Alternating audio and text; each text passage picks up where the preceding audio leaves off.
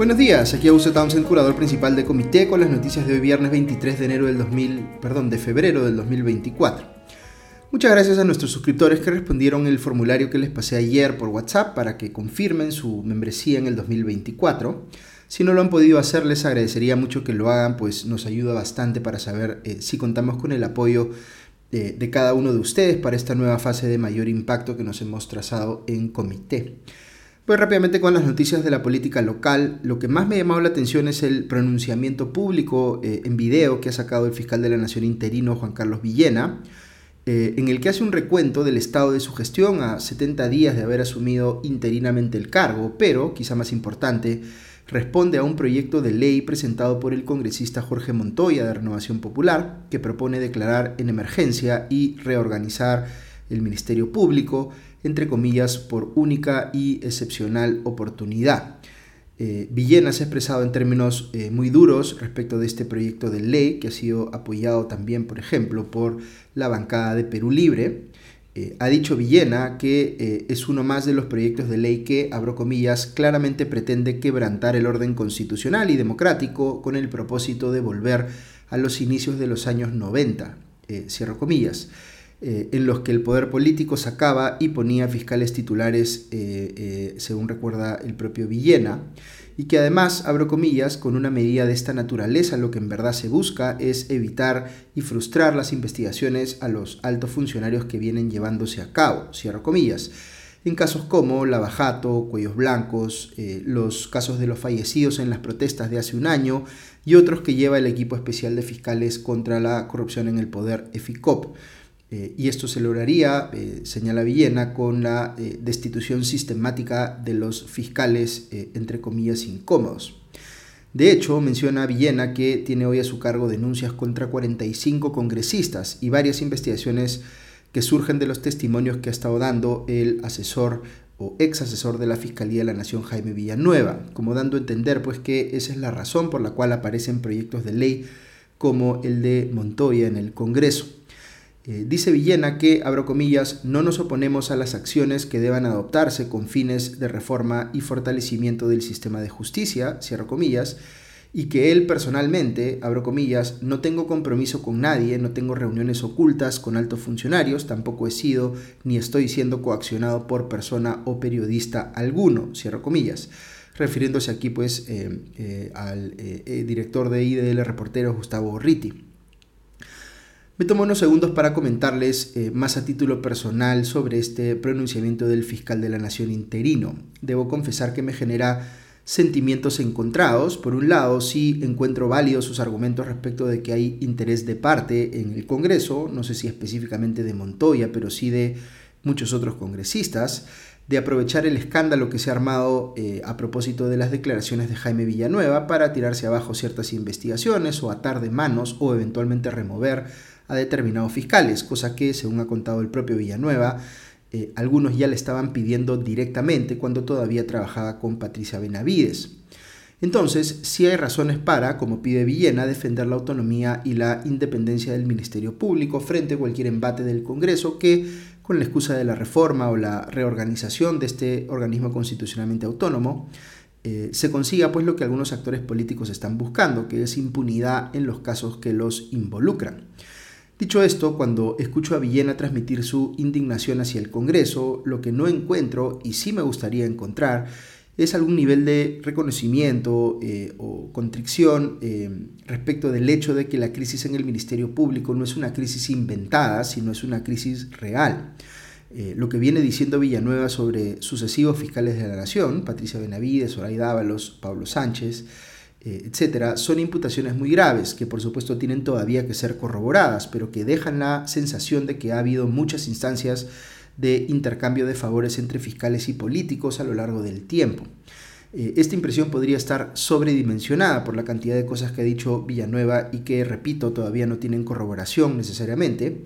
pero me da la impresión de que en su pronunciamiento y en general en sus intervenciones públicas, Villena no está abordando de lleno este problema, lo está por decirlo de alguna manera, toreando.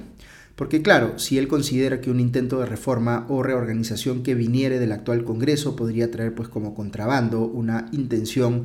de maniatar al Ministerio Público, Eh, lo que tendría que estar haciendo, en todo caso, es proponiendo él las medidas que considere necesarias, a su criterio, a criterio de los fiscales, para afrontar la actual crisis del Ministerio Público, medidas que realmente lo hagan a uno pensar que el actual liderazgo de la Fiscalía de la Nación entiende el problema en el que está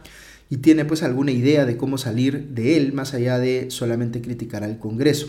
Eso es lo que me está faltando en esta y otras intervenciones públicas del fiscal de la Nación interino y creo que es absolutamente necesario que podamos verlo.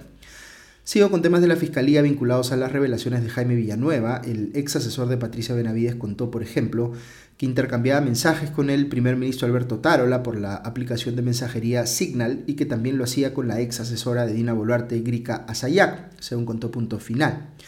Pues bien, Otárola ha salido a negar dicha aseveración, eh, señaló el primer ministro que, abro comillas, en el caso concreto sobre la referencia a mi persona,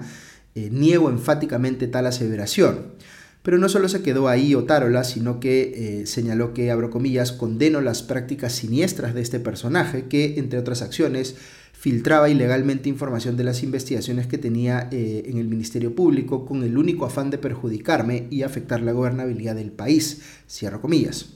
¿A qué se refiere Otárola? Pues a que todas estas denuncias periodísticas sobre eh, las amigas suyas que se reunían con él en la presidencia del Consejo de Ministros y que después conseguían trabajo o contratos en el Estado, pues venían incitadas por el propio Villanueva que eh, filtraba esta información a ciertos medios. Un par de cosas más de Otárola que vale la pena mencionar. Una es que ha negado que exista un acuerdo o alianza entre el gobierno y Fuerza Popular, que es lo que un sector de la opinión pública ha interpretado tras las declaraciones de Alberto Fujimori en el sentido de que había, entre comillas, un acuerdo en eh, Fuerza Popular y el Fujimorismo para apoyar al gobierno o la continuidad del gobierno de Dina Boluarte hasta el 2026. Dijo Tarola que no tienen un acuerdo con Fuerza Popular ni con algún otro partido, con lo cual está aprovechando también para descartar que exista una alianza con eh, Alianza para el Progreso, valga la redundancia, que es quizá el partido que se percibe como más cercano al gobierno sobre esta otra revelación de Villanueva que ha llevado a la renuncia irrevocable de Henry Ávila como miembro de la Junta Nacional de Justicia, en el sentido de que éste supuestamente negoció con el eh, ministro de Justicia castillista Félix Chero la designación de Patricia Benavides como fiscal suprema y que había pedido a cambio Ávila, entre otras cosas, que el gobierno favoreciera a una empresa china con la que había estado vinculado.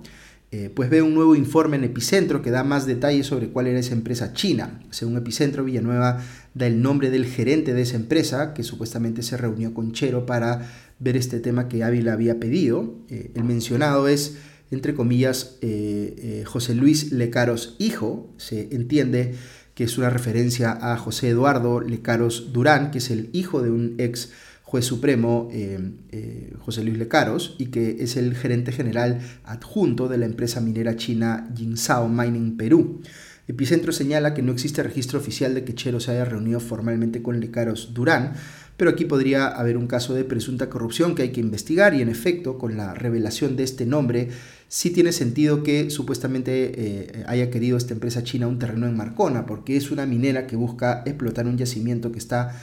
en la zona central del país, más o menos en la frontera entre Ica y Arequipa. Recordemos que, eh, de forma coherente con el testimonio de Villanueva, el gobierno de Castillo, cuando Chero era ministro, sacó una resolución suprema para que la Marina de Guerra le devolviera el terreno que supuestamente quería esta empresa al Ministerio de Transportes, que es lo que, según Villanueva, Ávila le había eh, pedido a Chero. Dicho sea de paso, la Junta Nacional de Justicia ya aceptó la renuncia de Ávila y este será reemplazado por el accesitario Abraham Siles Vallejos.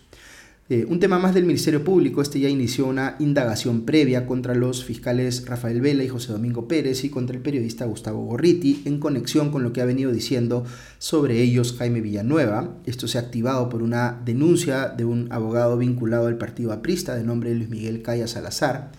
que le imputa a los tres haber eh, actuado coordinadamente para, entre comillas, acorralar al eh, expresidente Alan García, lo que considera que podría implicar la comisión del delito de cohecho pasivo. Eh, el fiscal Alcides Chinchay es el que está viendo este tema, en el que, como les digo, todavía no se ha abierto formalmente una investigación fiscal, sino que se están realizando actos previos para determinar si vale la pena iniciar esa investigación o no. Un tema judicial que generó mucho aspaviento eh, eh, esta semana, el abogado del expresidente Alejandro eh, Toledo, Pablo Aldea, salió a decir que este ya había cumplido los 18 meses de prisión preventiva que le impusieron y que por tanto estaba procediendo a pedir que lo excarcelen. Toledo solo lleva 10 meses de estar efectivamente en prisión en el Perú, pero su abogado señalaba que se deben considerar también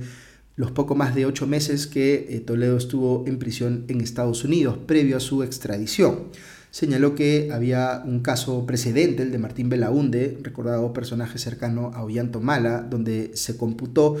eh, el tiempo que se había pasado en prisión en Bolivia. Eh, y agregó que eh, el fiscal José Domingo Pérez no había pedido una ampliación de la prisión preventiva contra Toledo. Eh, aquí vale decir que en el comercio el penalista Andy Carrión señala que no es verdad que el caso de Martín Belaunde se eh, pueda utilizar como precedente o que haya computado para efectos de su prisión preventiva el tiempo que estuvo recluido en Bolivia y que en casos como el de Toledo el plazo de la prisión preventiva debe correr desde el momento en que la persona es puesta a disposición del juzgado peruano correspondiente. Y así lo ha entendido el Poder Judicial, que acaba de declarar improcedente este pedido para excarcelar a, eh, a Toledo y ha dejado claro que este tiene prisión preventiva hasta eh, octubre de este año.